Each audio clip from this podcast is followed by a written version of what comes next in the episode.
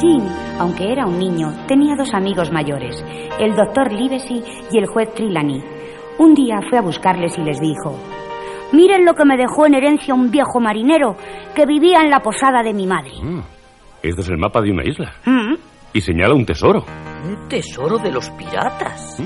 Si lo encuentras, te hará rico, Jim. Entonces, ¿por qué no vienen conmigo a buscar el tesoro? Acepto el reto. Seremos socios. Y yo pagaré todos los gastos de la expedición hasta esa isla. Y así lo hicieron. Los tres amigos viajaron hasta el puerto de mar más cercano, donde el juez encontró al capitán Smollett, a quien propone fletar su barco, la Hispaniola. Pagaré todos los gastos y además le daré una parte del tesoro, capitán. Cuidado, juez. No hable del tesoro tan alto. Es preciso tener cuidado con los piratas e incluso con la tripulación. Por eso solo llevaré marineros a los que conozca bien, hombres de confianza. ¿Qué puedo hacer yo entre tanto? Si quiere, doctor, puede buscar al cocinero de a bordo. Ya tengo mi candidato. Es John Silver, el largo, que prepara unas comidas deliciosas. Pasan los días y el juez insiste ante el capitán Smollett para que contrate a los marineros amigos de Silver. El capitán protesta. Disculpe, juez, pero tengo plena confianza en el piloto y en los cinco hombres que escogí. Pero, capitán, Silver y sus marineros también son hombres honrados. Haré lo que desea, juez, pero como medida de precaución guardaré todas las armas en el depósito de municiones. Iban ya navegando hacia la isla del tesoro cuando un día Jean, que estaba dentro de un barril de manzanas, oyó la conversación que Silver mantenía con sus amigos. Primero dejaremos que el capitán nos lleve hasta la isla y entonces nos apoderaremos del tesoro. Jean fue a contar al capitán lo que acababa de oír y este dijo que continuara fingiéndose amigo de Silver para poder averiguar así más detalles del motivo. En aquel momento un marinero gritó.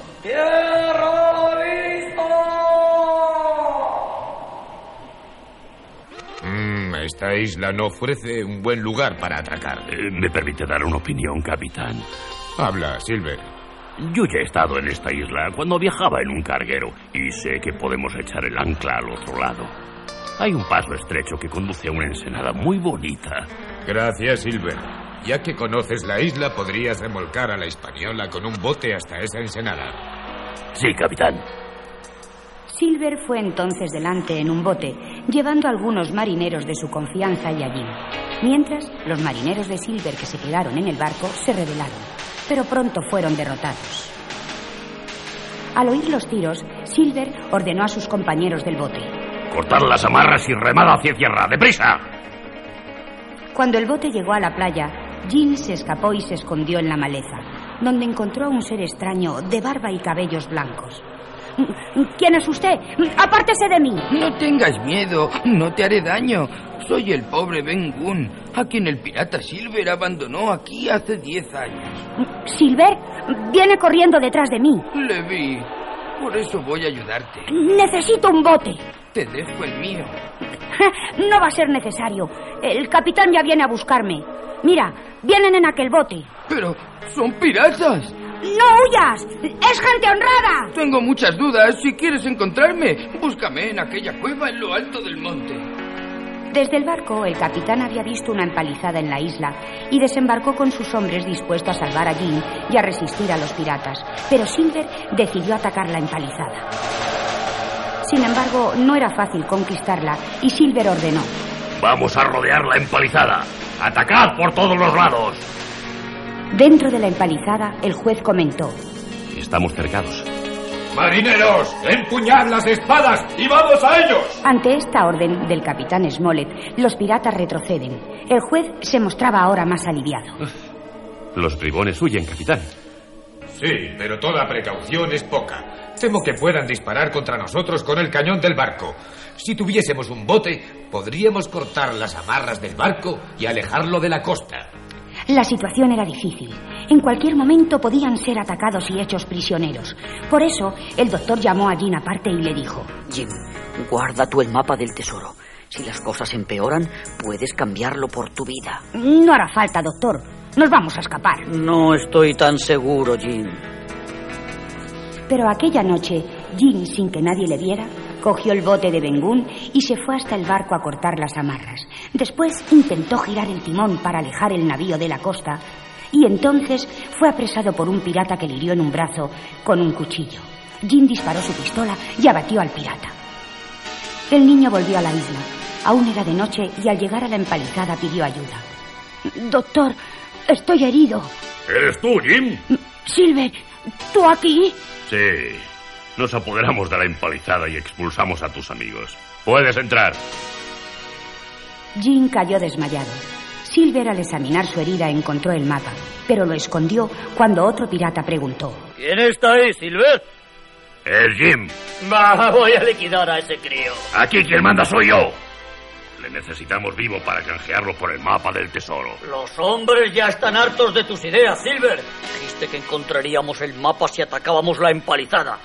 Y ellos han huido y no hay mapa. Ahora voy a llevar al chico al doctor y tratar de traer el mapa a cambio. Silver cogió a Jim y una bandera blanca y salió en dirección norte, donde sabía que se habían refugiado los fugitivos. Iba gritando. ¡Doctor! ¡Doctor! ¡El niño está herido! Al oír los gritos del pirata, el doctor vino al encuentro para atender a Jim. Fue duro con Silver. De modo que ahora también atacas a los niños. Eh, no me hable así, doctor. Si no fuera por mí, Jim habría muerto. Solo me protegiste para canjearme por el mapa del tesoro. Eh, calma, Jim. En realidad encontré el mapa cuando examinaba tu herida. Por lo tanto, si solo hubiera querido el mapa, no necesitaba haberte traído aquí. Usé ese truco para salvarte la vida. Después, Silver volvió junto a los piratas y gritó. ¡Eh! Aquí está el mapa que queríais. Ahora no digáis que el viejo Silver no es capaz de cumplir su palabra. Así se habla, Silver. ¡Viva Silver! ¿Eh? Con el mapa en su poder, los hombres de Silver fueron a buscar el tesoro. Algunas horas después empezaron las protestas. Estamos hartos de cavar y nada. Silver se calla, nos ha traicionado. ¡Callad y seguid cavando! ¡Nadie va a seguir cavando aquí! ¡Vamos a acabar contigo ahora! ¡Bébete, vil gusano! Pero precisamente en aquel instante, los marineros del capitán Smollett salieron del bosque y abrieron fuego contra los amotinados. Solo Silver se salvó, pero al ver a Bengun quedó espantado. ¡Bengún! Piensa que no esperabas volver a verme, Silver. Bengun nos acogió en su cueva cuando tus piratas nos expulsaron de la empalizada. Ven con nosotros. Te vas a llevar una sorpresa. Entonces, al entrar en la cueva, Silver exclamó. ¡El tesoro! Ya podíamos cansarnos de cavar. ¿Has visto alguna vez tanto oro? El capitán ordenó al doctor y a Jim que llevasen a Silver al barco, pero cuando llegaron a la playa, el pirata se apoderó del bote y huyó diciendo. El viejo Silver anda ligero a pesar de su pata de palo. No intentes huir o disparo. No hará usted eso. No olvide que salvé la vida a Jim. Es verdad, doctor. Y el doctor y Jim sintieron un cierto alivio al dejar escapar al astuto pirata John Silver el Largo.